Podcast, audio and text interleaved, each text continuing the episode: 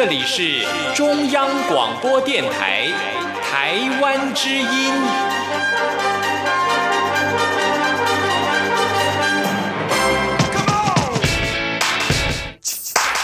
创新生活，用心思考，让我们来给台湾 new 一下。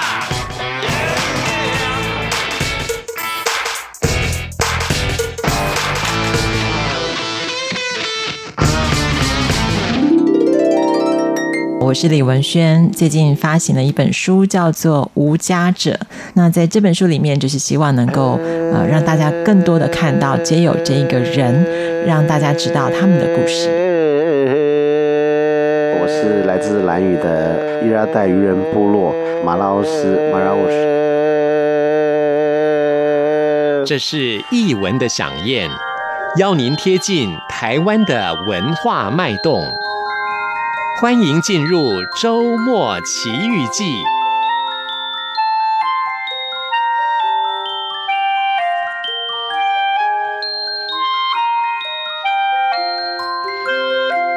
欢迎朋友收听周末奇遇记，我是吴祝玉，在空中陪伴你。这里是中央广播电台台湾之音。在台湾，我们经常听到这样的一句话，那么是这么说的：“法律之前，人人平等。”是在一个民主社会的环境当中，确实法律有一定的它的效能。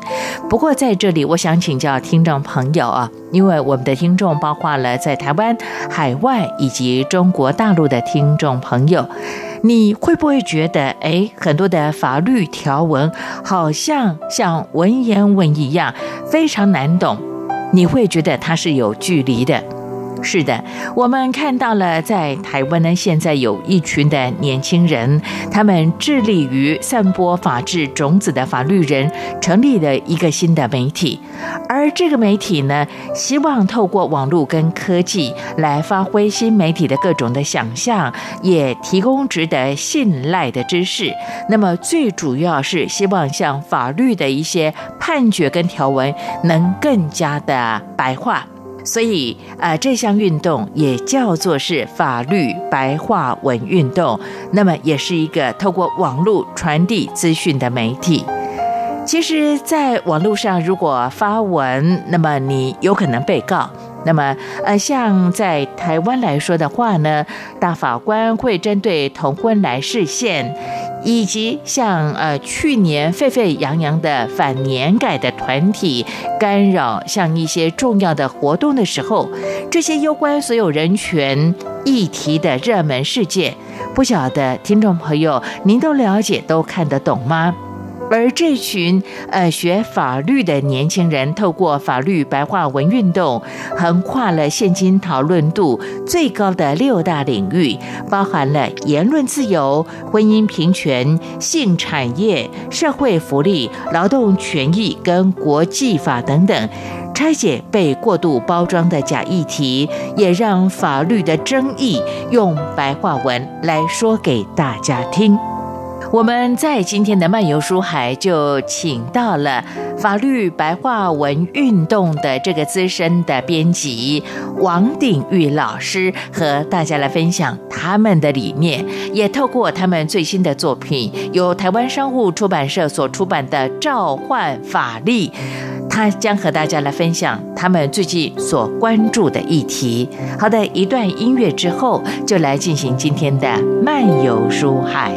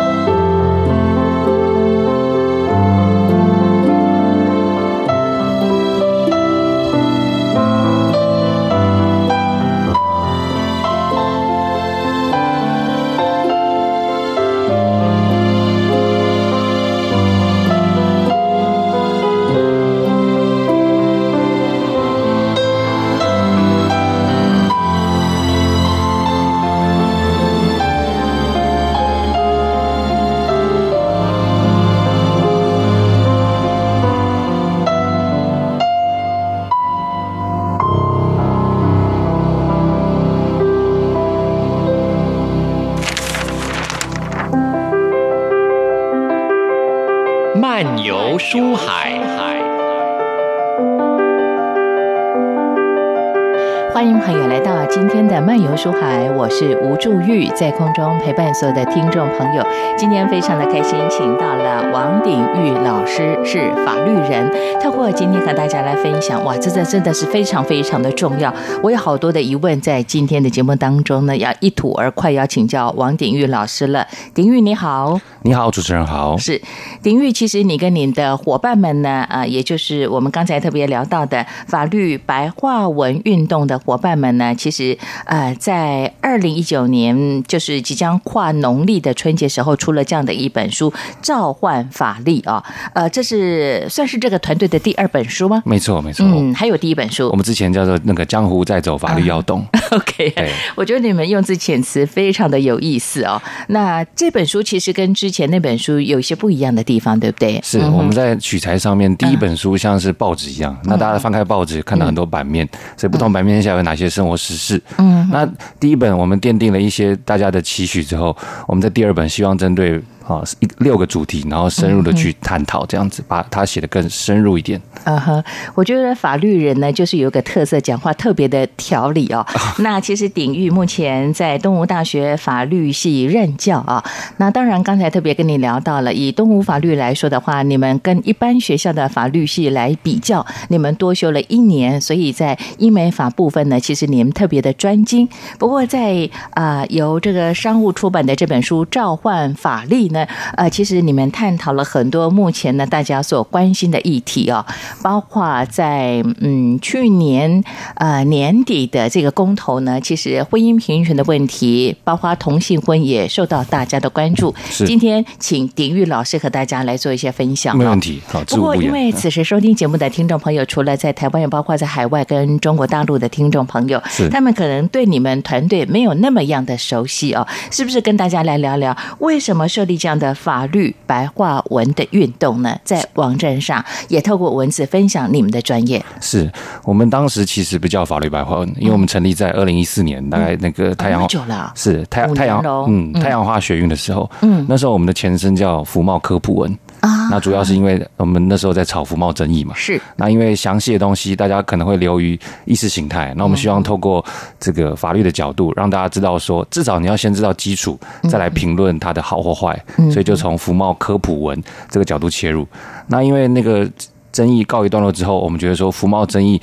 不只是人民应该关心的话题，它有太多可以去关心了，所以我们就把它改，就变成法律白话文，希望针对生活中各种不同的法律议题，让大家多亲近，然后产生关心。嗯哼，呃，改成这个法律白话文这样的一个主题的时候，是大概在几年的时候？也是二零一四年，就是等到那个服贸争议告一段落，我们就立刻转型这样子。OK，好，太阳花的这个福茂的运动之后呢，也促成了你们团队的这么多的伙伴的加入。而且刚才你特别说到呢，其实呃，我们每个人生活当中一定会碰到跟法律相关的一些状况啊。没问题。但呃，就好像呃，在之前讨论了我们今天的访纲的时候呢，我就特别提出了我自己一直都很不满意的问题：为什么法律条文总是写的那么样的拗口呢？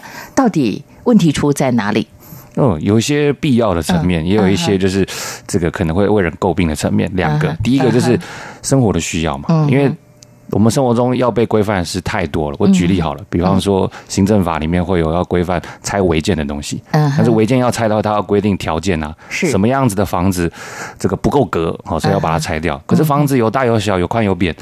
太多了，所以它的要件就会规定的很宽泛、很抽象，嗯，然后它可以去套用在不同的案子身上，所以这是不得已的情况。是。那刚刚说比较为人诟病的话，就是呃，因为每个行业如果把它的专业门槛拉高，嗯，那大家就不容易亲近，那相对的，它在市场上的价值也会提高，所以不能够排除说有这样子的一个思考，但大多数的情况都是为了呃要适应到不同的个案，所以法律才会变得很抽象、很难懂。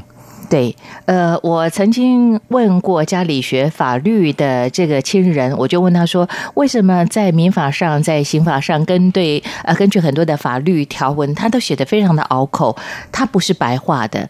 呃，如果我们用白话来直翻的话，其实相当的简单。那他就沾沾自喜的说呢，哎。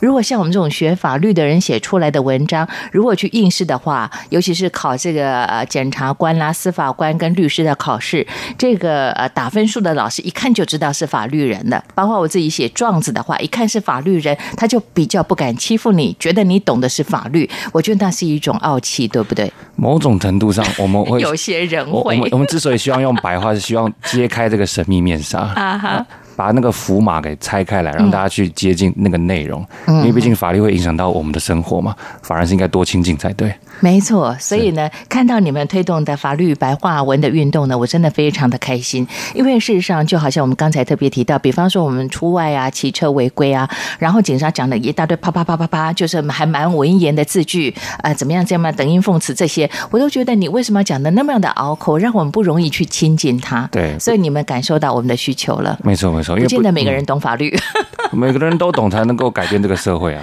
对，因为大家都嫌这个法律不懂的话，就变成一种借口这样子。嗯，我就想请教这个王鼎玉老师。鼎玉老师其实团队当中有律师，有老师，那么呃有从事相关的一些研究生啊。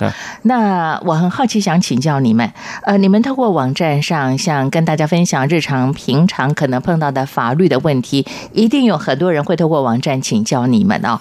你们会做这样的一些服务吗？除了这个之外，也会有一些像公益的参与吗？是，呃，我们最核心的业务当然是透过网站，嗯，然后还有透过粉丝专业以及 IG 去推广我们所写的各种时事的呃文章，这是最核心的业务。那当然我们也有一些社会参与的动作，像我们去年就有帮忙协助那个婚姻平权的公投。啊，对，那当然还有就是跟其他的 NGO 做协议、做倡议的动作，比方说 Face 联盟，他们来找我们合作的时候，我们有帮他撰写，就是要跟民众会谈的时候的手册。对，所以，我们除了核心的业务是要推广时事，让大家都了解之外，我们跟很多 NGO 也有做往来，这样子。OK，我我觉得其实你们做的工作非常的重要。呃，有很多人呢，他可能碰到像法律相关的一些事件，但是呃，他比较弱势，可能没有经济的能力，但是又求助无门呢。我们知道呢，其实像法院也会设有所谓的这个国家的律师或者是检察官来帮忙，呃，这些弱势的朋友来做这样的。一些服务，但是相对之下，因为呃一。醒来，打开门，我觉得这样的法律相关的问题其实非常非常的多诶，所以你们透过网站的方式，透过法律白话文，其实提供给这些有需要的朋友呢，很大的一个帮忙了。有得到一些回馈跟反应吗？是，像我们有跟那个司法司法改革基金会啊，民间有关于司法改革很大的一个 NGO，然后我们有跟他合作一系列打诉讼的小文章。嗯哼，那这个目的是希望让民众在碰到诉讼的时候，可以拿里面的文章 QA。然后去解决他当下所面对的问题，那个系列的反应还不错。呃，我可以这样解读吗？王鼎玉老师，是你们会希望呢？大家啊，透过你们的法律白话文的运动呢，让大家可以很清楚的了解，而且求救有门，以前是求救无门呢。那再来就是说呢，可以做到人人懂法律，那么每一个人都可以争取自己的权利哦，甚至说碰到法律的一些事件的时候，上到法庭去，自己懂得如何来处理嘛。是我们。当然不是希望，我们当然不是认为说专业是可以一触可及的。嗯，但是很多时候，民众在第一步时间很迷惘的时候，我们希望能够伸出援手，这样子针对意见的咨询，这样。不过还是要稍微强调一下，因为我们有时候收到一些私讯啊，会问我们说具体个案的问题，我们可能就比较难以回答，因为具体的个案还是建议说能够去找专业的人士来做处理，这样子。了解，但是至少呢，一般的民众对于法律有一定的程度的了解的话呢，他为自己去。去争取应该有的权利，或者是啊委托像专业的律师来做这样的探讨的时候，他会比较能够切入主题，对不对？没错。我觉得这有一个好处呢，也可以去阻绝司法黄牛的产生。哎，是我自己突然有这种感觉。没错没错，因为你懂一些东西的话，司法黄牛就没有空间可以来就是对来讨论什么的。对，OK，好。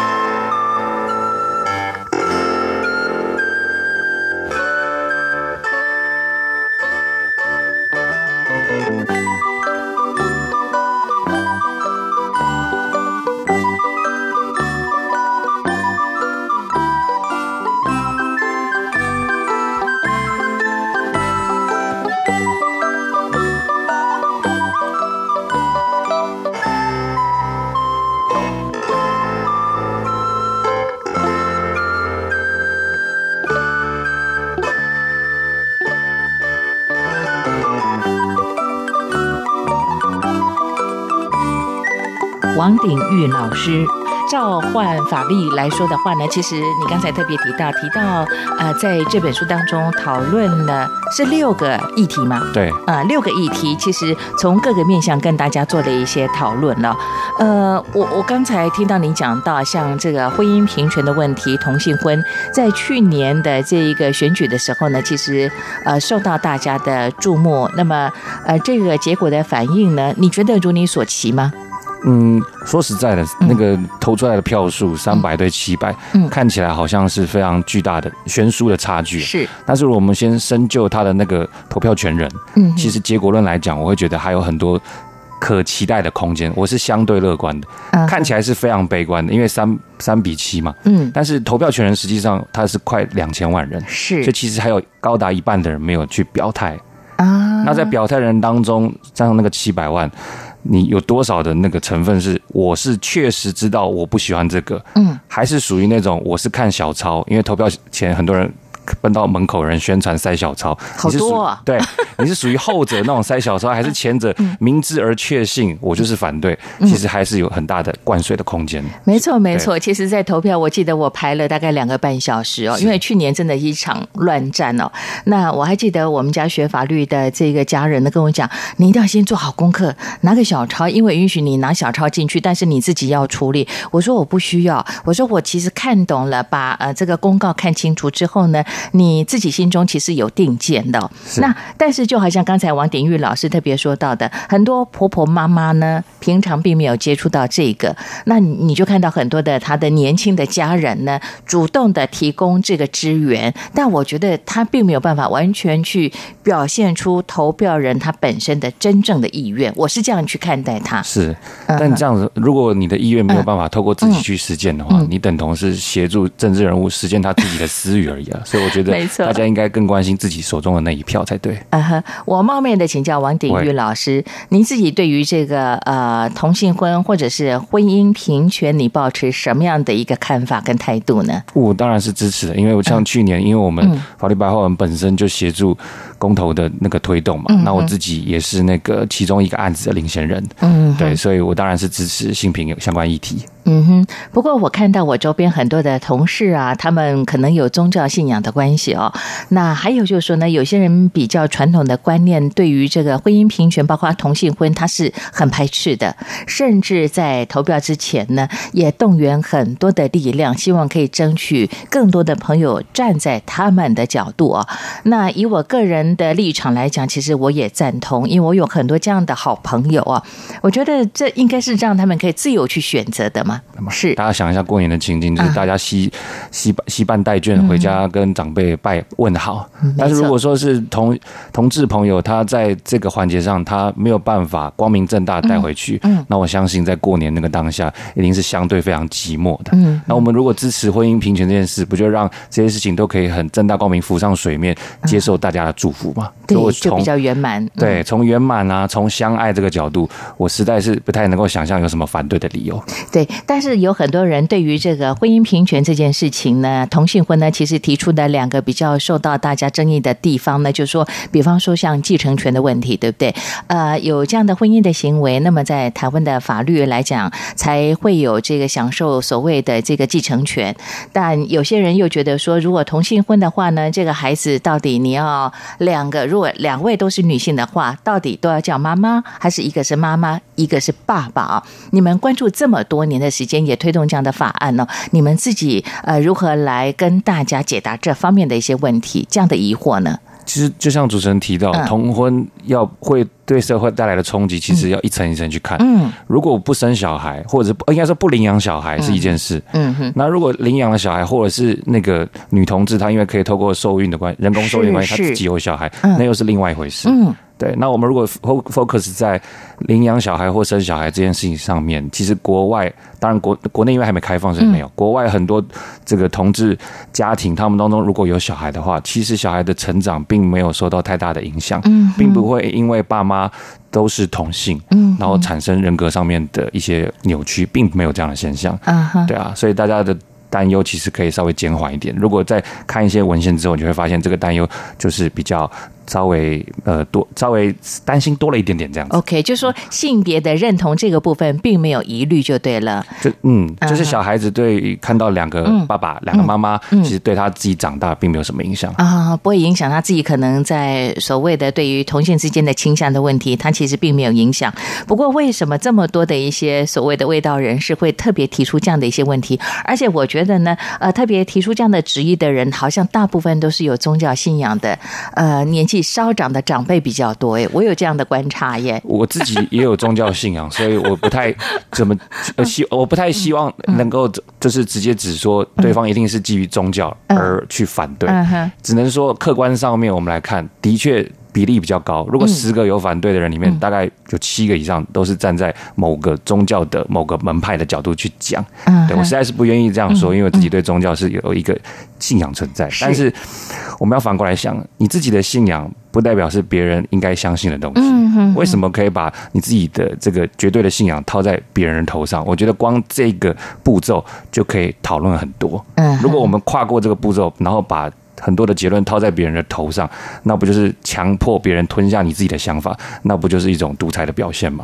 没错，其实撕开这个为大家所诟病的，就是说大家对于这个婚姻平权、同性婚的一些质疑之后呢，其实就没有什么太大的问题了。而且刚才呢，其实王鼎玉老师您特别说到，呃，你们推动这样的婚姻平权的工作呢，其实也去探看了很多国外的一些。呃，非常正确，或者说实际上产生的呃状况，那得到这样的答案，我们很清楚的了解。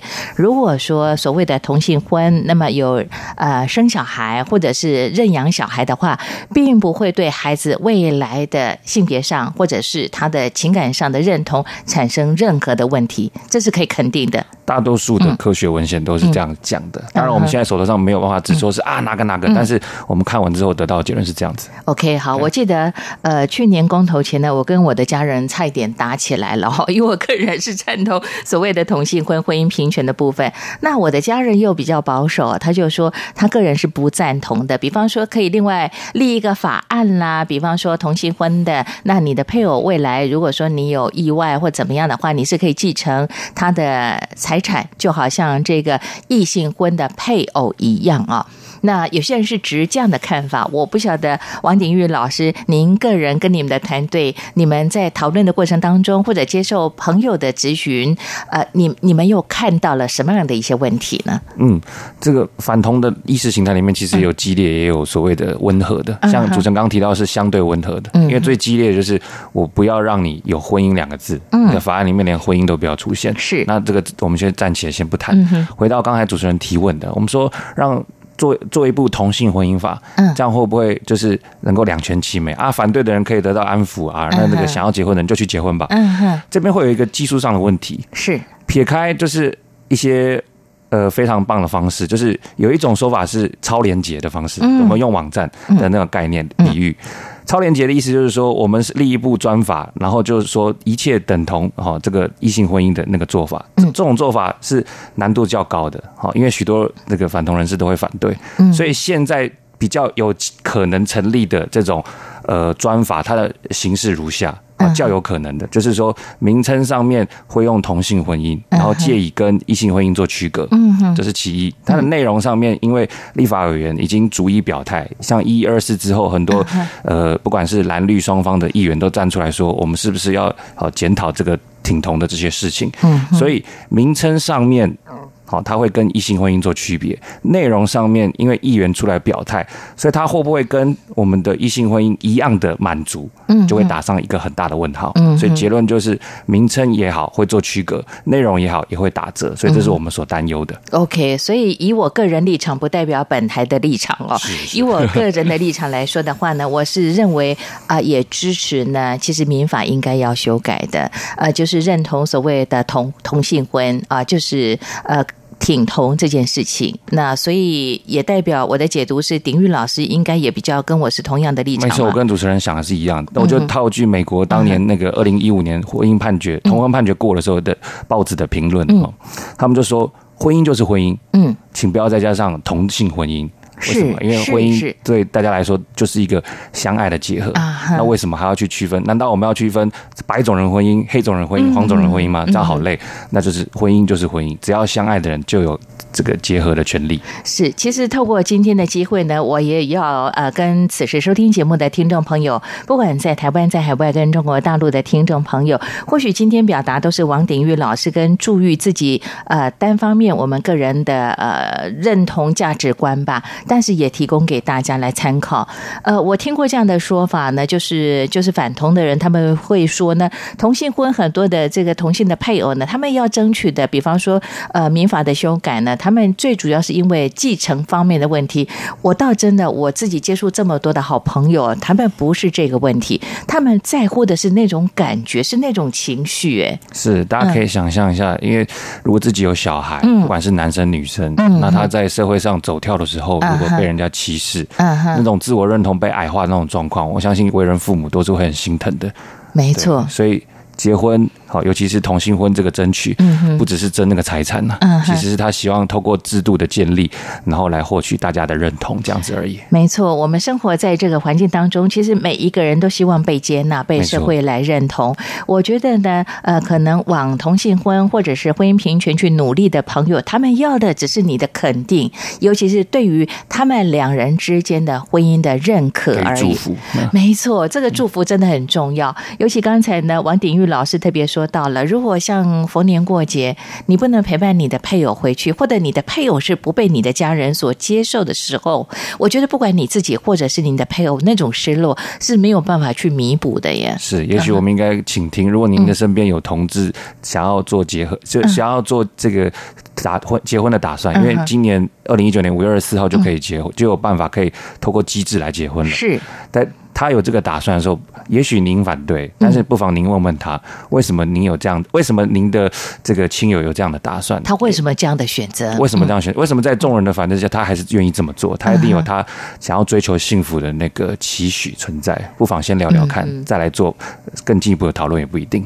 没错，因为从很多的医学角度的探讨，其实也有很多的专家提到了，呃，选择像同性婚的话，有时候是本来生理上的可能他的状况就跟一般我们所谓的正常人，我们自认为是正常人是不太一样的。那尊重他们的选择，给予他们更多的祝福。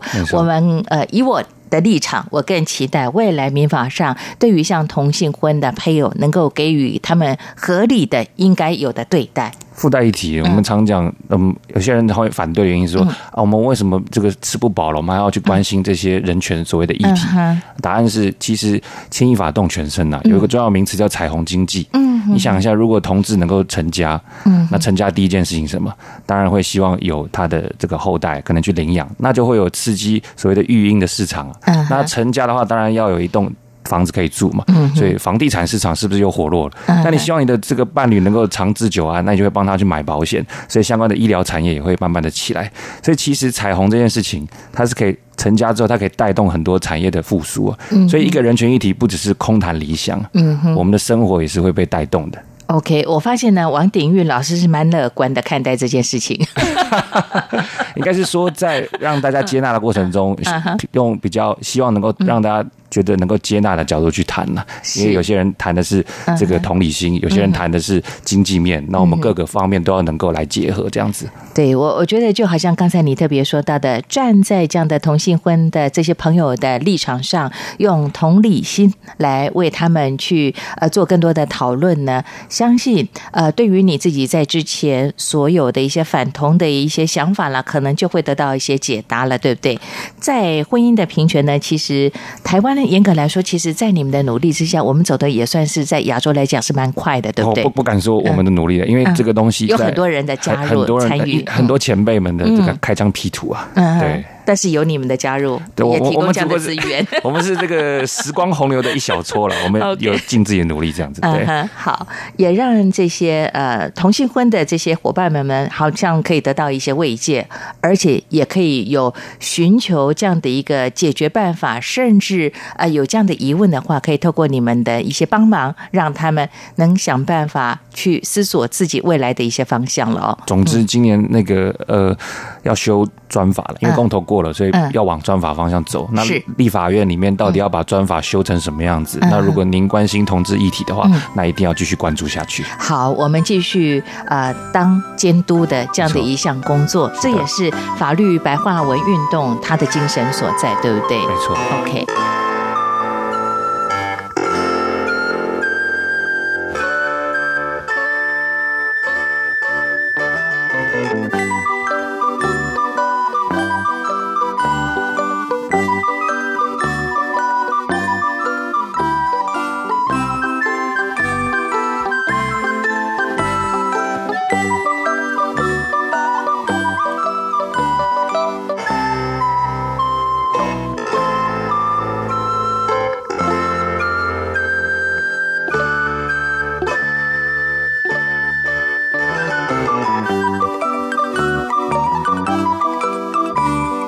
这里是中央广播电台台湾之音。朋友在今天的漫游书海，我们请到了法律白话文运动的资深编辑王鼎玉老师，和大家来探讨了很多大家所关注的议题。刚才我们特别提到了婚姻平权，也谈到同性婚啊。我们真的期待呢，呃，给予这些呢选择同性婚的这些朋友们呢，呃，更多的祝福。但讲到言论自由这件事情，我又特别有感觉了。我觉得现在的言论的发表，尤其是呃网络时代，像直播的话呢，言论好像被没限制的被扩大了。那每一个人都可以透过直播或者网络上去发表很多他个人的想法，到底应不应该限制呢？我觉得言论自由它也是人权的一种，嗯、所以人权的最高心法其实很简单，嗯、就是衡平。你要，你不能够无限上纲某一种利益，言论自由也是。比方说，嗯，我就不能够用言论，然后带着超级侮辱性的字眼去指责另外一个人，因为这样会伤害到他的人格的那个尊严呐，对啊。所以，人权包含言论自由，它的最高的宗旨就是要衡平。绝对会有一个界限的，只是说那个界限，我们按照当代的价值观画在哪边而已。它一定是有界限的。对，你刚才也特别讲到界限这件事情啊，我看到你们在这本《召唤法律》啊，就是由台湾商务出版的这本书当中，您特别提到了吴康仁的例子哦。他在他的脸书上特别提到的，他看到的广告让他觉得非常非常的不舒服啊。那其实你们也做了很多的一些讨论呢。到底你刚才特别讲到的，您的言语当中，不管在网站上、网络上，那像我们现在很流行用赖群主啦，或者是 FB 的话，甚至呢，像呃，在台湾很多年轻人喜欢使用这个 PTT 哦，我们在里头去发表我们个人可能对一件事情、对一个人的不同的立场跟看法的时候，有时候我觉得那个立场都还蛮偏激的，都是站在自己主观的意识上去对这些事或这些人做出很多的一些批评，那。你们书上就提到了诽谤、公然侮辱这件事情了，你们如何看待呢？到底应该怎么样去说才是对言论自由的一种尊重呢？是，嗯，言论自由以及那个公然侮辱是其实是法律界一个很久的。更久的难题，因为那个界限画在哪边，会随着当代的那种思潮有所不一样。如果你说戒严时期，那铁定是很小的。但现在在这个网络时代，我们意见很多元的情况下，我们会希望做一件事，有个重要名词叫言论市场。是是，透过言论市场这种人民自己来消，我们把网友当消费者好，透过网友这样子消费者般的角色，让他去选择什么是对，什么是错。所以站在这个前提之下。既然可以诉诸消费者自己选，那各式各样的言论就好像应该像是商品一样，就摆在那边。嗯，除非那个商品真的是有够遏制的，比方说它是黑心食品，我们才会让它下架。嗯，对，所以公然侮辱跟这个诽谤罪应该站在这个角度，除非这个言论真的是黑心食品，会致人于死啊，所以我们才会让它下架，才会去限制它。不然很多言论都应该像那个东西一样摆在那边去供人挑选，那挑不到的啊，这个没有被关注的，它自然就会下架被淘汰这样子。嗯哼。可是我有一个呃质疑，想请教王鼎玉老师了。呃，也就是说呢，呃，当然就好像您特别说到，它好像一个市场嘛。那你的言论只要不是过度的恶劣的话，对人身的攻击极为严重的话，它其实啊挂这个商品在上头，在网络上的话呢，它是可以被看到、被了解。那如果他的言论可能引起大家不同的一些意见，当然就不会被肯定，他就有一天可能会下架。下架的速度快慢，这是看个人的取舍嘛。但问题是，像嗯，在去年的选举来讲的话，我们看到了很多的所谓的名嘴谈到了假新闻的操作这件事情，其实。它跟言论自由也有一定的关联性，对不对？绝对有。那我们怎么办呢？怎么去判断这个假假新闻的制造它的真伪？有可能他为了选举所做的这样的策略，他很快这个言论就下架，但他会对选民产生一定程度的影响啦。首先，我们我绝对肯定主持人的这个提问哈，嗯、因为。我们对假新闻一定会有一个管制的需求。嗯哼，先说，先不要说那个管制的方式，需求何在？假新闻会破坏我们的民主体制啊。是，比方说，我们透过去年那个关系空港的这个东西，嗯，先不论这件事情的那个来龙去脉，是，如果这个是。假新闻，那自然会影响到人民对于政府的信赖。没错，是的。那这样子的话，在一二四的选举，你看这个东西是发生在一二四前，造成很大的回响。嗯，假设那个是假的，那当然会对执政党产生很大的。冲击是，进而对选举结果产生撼动。是，所以当然会有一个管制的一个必要性，但是如何具体的管制，我觉得要去区分那个对象，也就是说，我们粗略的讲，有些人叫做媒体业者，嗯，有些人叫做市井小民，嗯，那这两个人有什么差差别？最大的差别就是他对资讯的掌控能力。是。市井小民对于一个资讯的消化都来不及了，更何况是去检验它的真伪。所以他说出来的话，不见得是有心故意说假的。他可能是认知的这个情况当中，他就觉得这是真的，所以他就觉得，我觉得这很重要，我有分享的必要，那他就 share。可是如果对媒体业者来说，他的处理资讯能力远高于市井小民。所以针对这个东西，针对这种嗯角色，他被管制的可能性就会大大的提高。所以总结论来讲，就是。对于一个社会的安宁，假新闻的管制有它的必要性。而那个主要诉诸的对象，我们从这个角色的可能力来看，我会觉得媒体业者就有高度比较相对高度被管制的需求。OK，所以他们讲的话。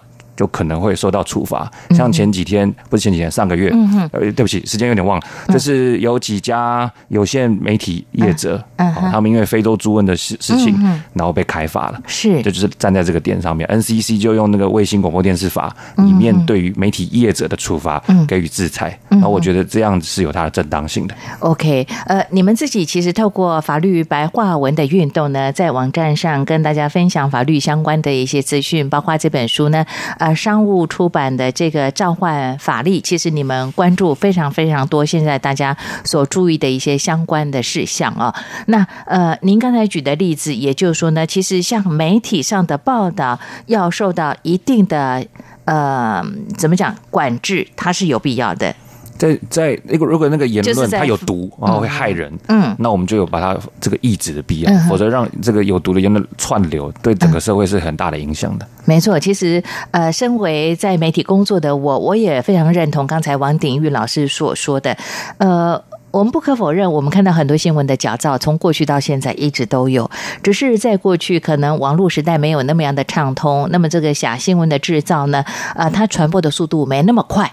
再来就说呢，一般民众可能获得资讯的管道不是那么样的多元，所以他们比较没有办法去判断这个新闻的真伪。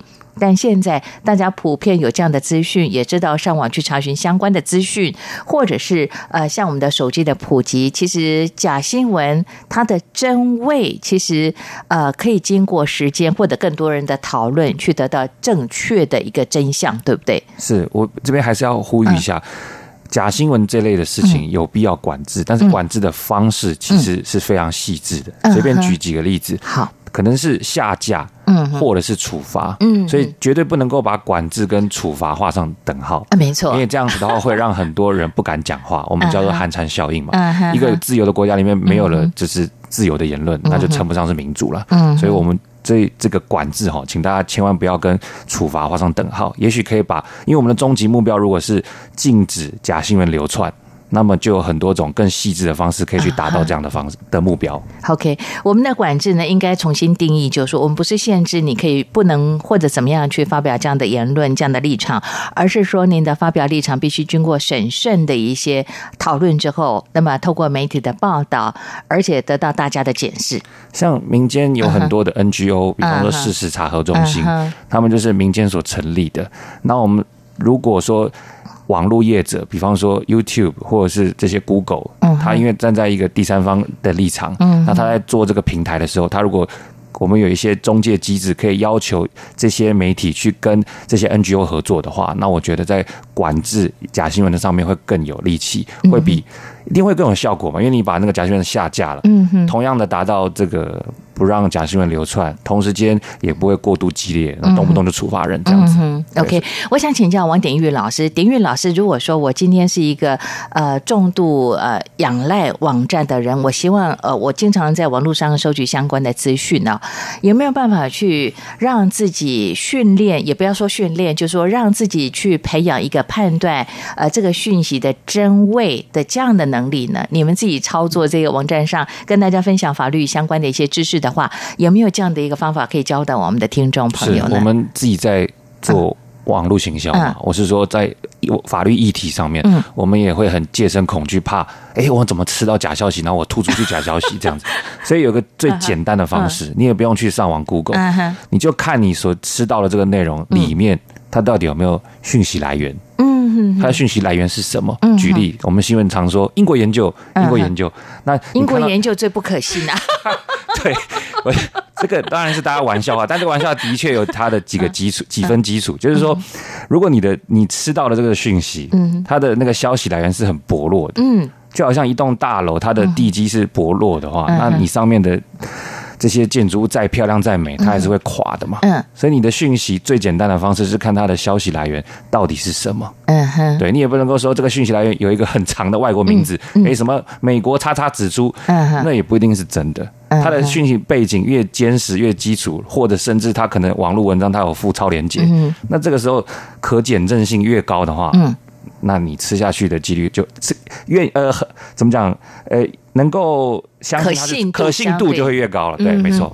对我我会问呃王鼎玉老师这个问题呢，我就记得呢，过去访问到了呃一位社会学的教授，老师就跟我说到了，我说哎，那问题是在我们的电视上啊、媒体上啦，包括网站上的讯息这么样的多元哦，而且非常的多，就好像刚才我们提到假新闻这样的一些呃事项案例来说的话，那我如何去判读？他说，就他自己本身的经验上来。讲他其实会会比较大量的去观看国外的一些网络媒体的一些对台湾的报道，我们就针对台湾的一些呃，不管是任何人民所关心的社会的福利啦，或者是政治的议题来讲的话，他说他会从外面的角度来观看台湾，这样的话呢，就可以避免呢被台湾的某些比较有所谓的政治倾向或者有他们的各自立场的媒体去误导了。这是一个方法，但是不见得每个人外文都很强啊。是我完全同意主持人跟这是您提到的教授，嗯、就是说，一方面真的要去知道这个事情的真伪，嗯、当然是要多方去查证，嗯、国内的。A、B、C 业者也好，或者是国外的 A、B、C 业者，这样统合起来才会知道，交叉得证之后才会得出这个东西的真伪。但这样很累，所以我刚才才会提出一个小小的看法，就是说，你如果真的没时间，你也没有空，那请注意你的文章当中它的资讯来源到底是什么。如果没写，很多东西都没有写，那这个东西就很有可能是假的。假的话，你就不要完全相信嘛。哦，作为一个人，你有选择吃下什么东西的权利嘛？嗯，这样子。OK，好，言论自由其实呃有一定的限度在，不是说你可以随便的说你想说的话啊。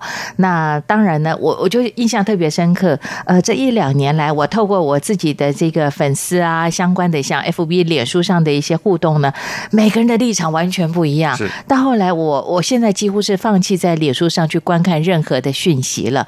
有尤其是呃，这一年来特别明显感受得到，来自呃其他国家的。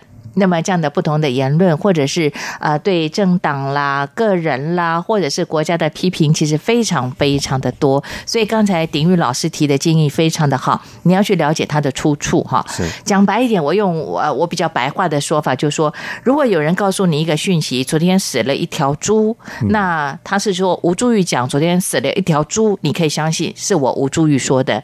如果有人跟你讲，有人说昨天死了一条猪，它有非洲猪瘟，是有人说，到底是谁？对，那个问题就很大了，对不对？很常见这种东西啊。法界人士表示，那到底有没有这个法界人士呢？我们电台经常说有人说，当然我不是无意去攻打特定媒体啊，或者是包含 对贵贵公司。但是如果你在新闻媒体中看到某界人士说，嗯、你就要帮这个东西打个问号。嗯，对，对，所以出处是谁就相当重要。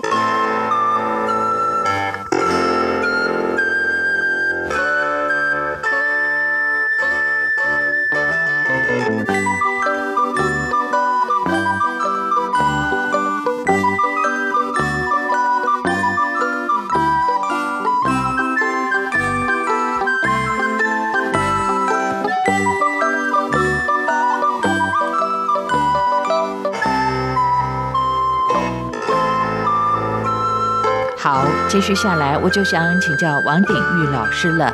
对于我们像是在网络上或者媒体报道所看到的一些讯息的话，我们有所怀疑，应该怎么样去求证呢？求有求证的方法吗？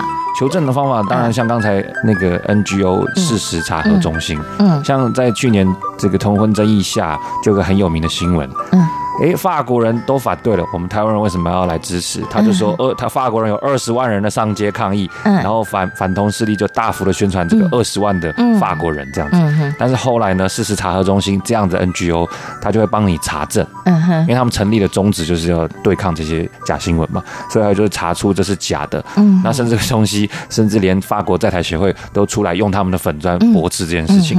好，所以其实我们这个要去查。固然是像刚才您提到的老师那样说的，就是去对照很多国内外讯息。嗯哼，撇开那个不谈，我们就 NGO 事实查核中心这样的组织哦，帮我们来阻绝这些事情。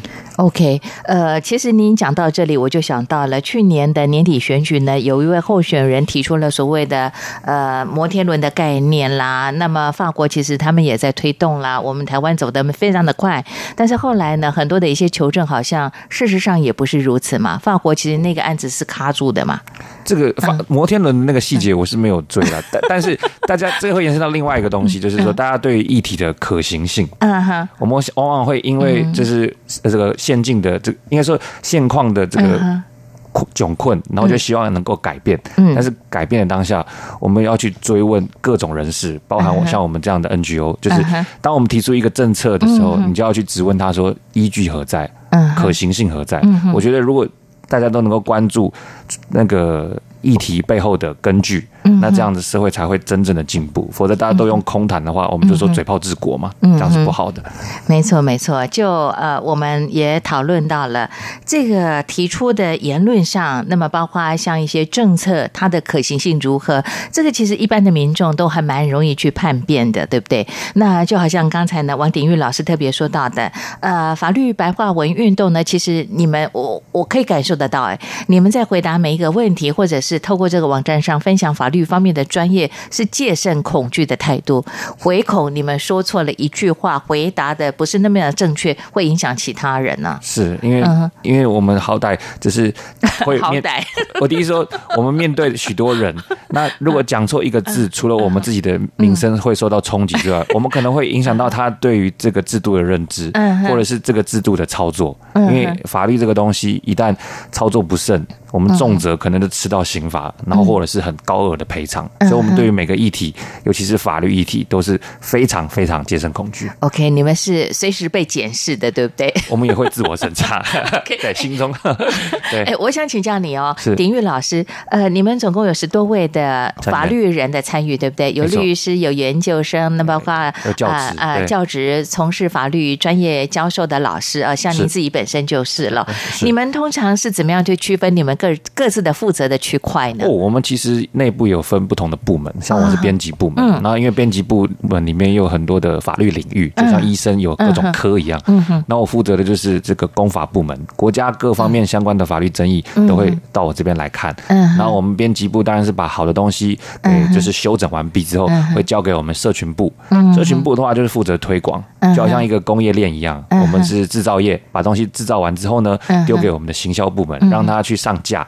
那上架的话，在现在这个网络多多呃多门齐发的年代，可能会有脸书，可能会有 YouTube，可能会有 IG。嗯哼。那我们现在是试着朝 YouTube 发展，然后 IG 是努力耕耘中，脸书的话是我们最早的载具，这样子。嗯哼，OK。哎，可是这么多人，你们都各自有你们的专业耶。真精准来讲，我们是这个我那个校长装校长兼工友，因为我们除了本身的政治工作之外，就花自己的业余时间在做这个的事情。我们虽然是用业余时间，但是我们内容并不业余了哈，就是说我们是牺牲玩的时间，然后来。跟希望跟大家分享法律这这样子的一个价值观。哎，可是问题是，你们团队这么多人，而且各自有专业，各自有自己的工作，对不对？你们要花很多时间去服务这么多有需要的朋友啊、哦。那呃，我就很冒昧请教王鼎玉老师了，这需要有一定的经费来经营吗？这样的 NGO 的组织，首先先需要热血，要热血，因为这些都是 所以要加入，先抽血验血，看看有没有？对对对，先看你的那个有没有热血的基因呢、啊？因为这个东西都不知心然后牺牲你平常多这个宝贵的时间，是无偿的，无偿的。那当然，我们现在也是希望能够自给自足啊。换句话说，我们希望能够。把它转换成某种商业模式，嗯，倒不是说沾染钱就好像不好，而是说我们要有一定的这个资金来源，才能够把它投入到规模上面。比方说，我们要举办更多的实体说明会，这些东西场地就要钱呐，你来往交通费也要钱呐。因为像台湾虽然不大，但是北中南的移动还是很困难。像我们在举办这个座谈会的时候，我们就会强烈的发现。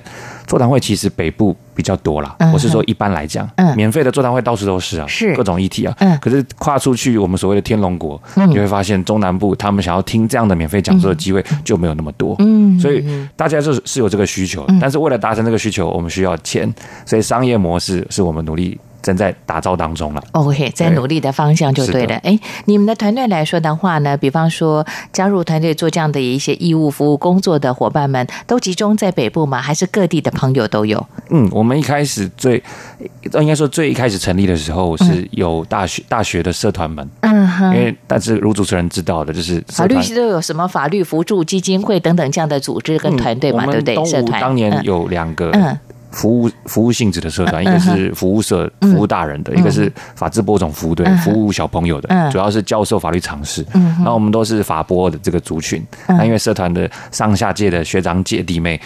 感情会比较紧密嘛？嗯那毕了业之后还有联系，那大家志同道合就凑了起来，这样子。嗯，OK，这是我们的基础。是的，团队开始，所以北部为主，对，以北部为主哈。所以你们希望把这个视角，呃，就是跨出了这个台北。我我们也不要讲天龙国，其实有很多明理的人。我这样讲好像也不太立场不太正确哦。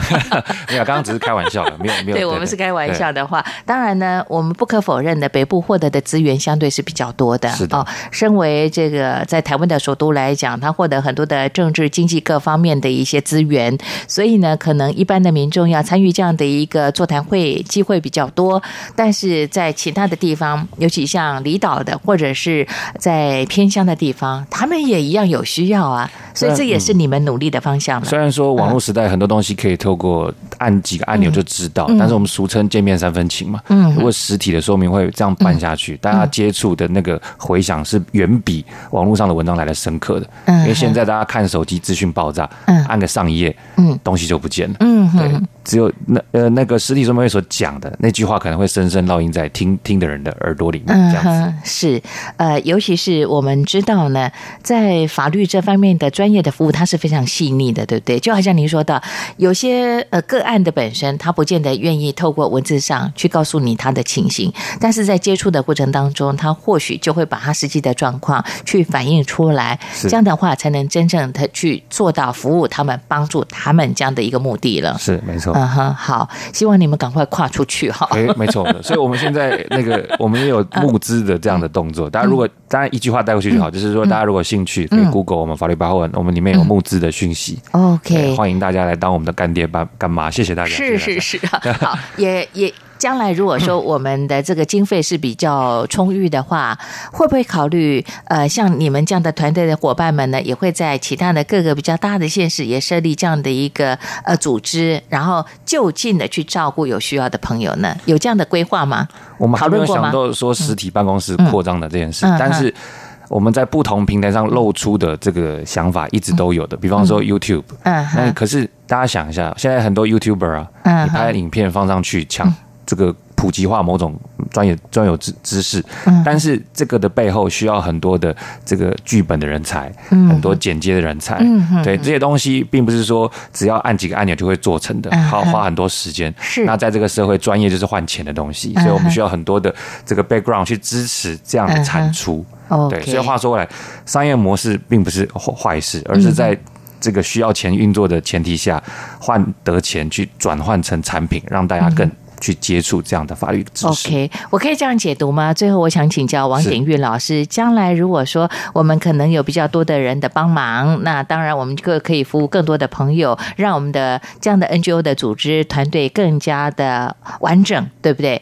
那还是继续做一些公益的活动，继续服务一些有需要、比较弱势的朋友。我们希望透过让让大家多亲近法律，然后大家去。亲近之后，就愿意改变法律，因为法律是影响社会的那个工具。嗯，大家多亲近它，多愿意去修整它，那这个社会就会自然而然越来越好。OK，丁宇老师，你觉得像现在法律的条文有机会比较白话一点吗？在修正的法案有这样的可能性吗？法案的话，几率相对低一点，但判决就好像之前有一个争议，就是那个呃病例中文化。嗯哼，我们不是去看病，往往看医生在那个判那个医。病历上面用英文写很多大家不太理解的东西，他都不愿意用中文写，一定要用英文。我觉得他是怕我看到呢。这个我们从病人的角度来讲，难免会想到这样子。当然，医生他有他的专业考量，方便快速，所以写英文。但是生病的人毕竟是病人呐，不是医生呐。嗯。生生了那个病的人，他当然有权利，也有立场知道完整的东西。那我觉得病历中文化，病历中文化是第一步，相对的判决也是啊。OK，被判的当事人，他当然要能更能够认知到上面写的什么。嗯，毕竟吃到那个效果的是当事人本身呢。所以判决白话文这件事，我觉得是有它的必要，有难度。嗯，但是有必要。OK，那往那个白话文的方向，我们可以做更多的努力，而不是说一听到有难度就算了。嗯哼，先行就对了，对这个部分先做。对，对你刚刚举到这个病例来讲的话呢，我后来真的，因为我是一个比较龟毛的人哦，我后来真的把医生的这个呃病病例证明啊，我我自己就拿着字典呐、啊，就开始翻哦，哦，开始翻。你你不让我知道，我当然要知道属于我自己应该 了解的部分。所以呢，往后我们可能可以在要求在法院有这样的判决的时候，不管是民事、刑事，我们都有很清楚的白话文的描述，让呃，就是不管是当事人或者是非当事人，就是关心这个案件的人，可以很清楚了解它的发展。跟它的结果对不对？我们现在法律没有特别规定要怎么书写，嗯，但法院有它的内规，所以我们只能站在这个倡议的角度，期许这么做。但实务上已经有许多的年轻法官，年轻辈的，嗯，四三四十岁以下年轻辈的法官愿意这么做。嗯哼，我们在去年曾经办了一个展览，那个是关键评论网办在花博那边有个展览，我们受邀我们就展出，因为我们是白话文，所以我们展出其中一种东西就是白话文的判决。嗯，我们拿给路过的民众，看他们都有我们瞎掰的，嗯哼。但实务上真的有法官 愿意为了亲近民众，嗯哼。让知识亲近民众，所以他就把判决变得白话，像看小说一样。因为判决有两块嘛，事实嗯。跟法律平息嘛，所以事实那块就像小说一样，所以其实是能做的，只是说整个。庞大的组织愿不愿意改变而已。嗯哼，好，我们看到的呃年轻的法律人呢，为了让更多民众了解这个法律相关的一些，不管是判决或者是条文的部分，你们一直很努力的在做。透过法律白话文运动，也透过在台湾商务出版的这本书《召唤法律》呢，王鼎玉老师跟你的伙伴们呢，努力的让我们去亲近、了解，也懂得守护属于我们自己的权利哈。好，想支持这个法律白话文运。运动的话，像是买《召唤法力》的书来了解一下，或者通过网站，对，法律白话文就可以看到脸书啊、IG 啊什么的。OK，谢谢王鼎玉老师，谢谢主持人，谢谢大家，谢谢大家，谢谢，拜拜。也谢谢朋友你的收听，我们下次空中见。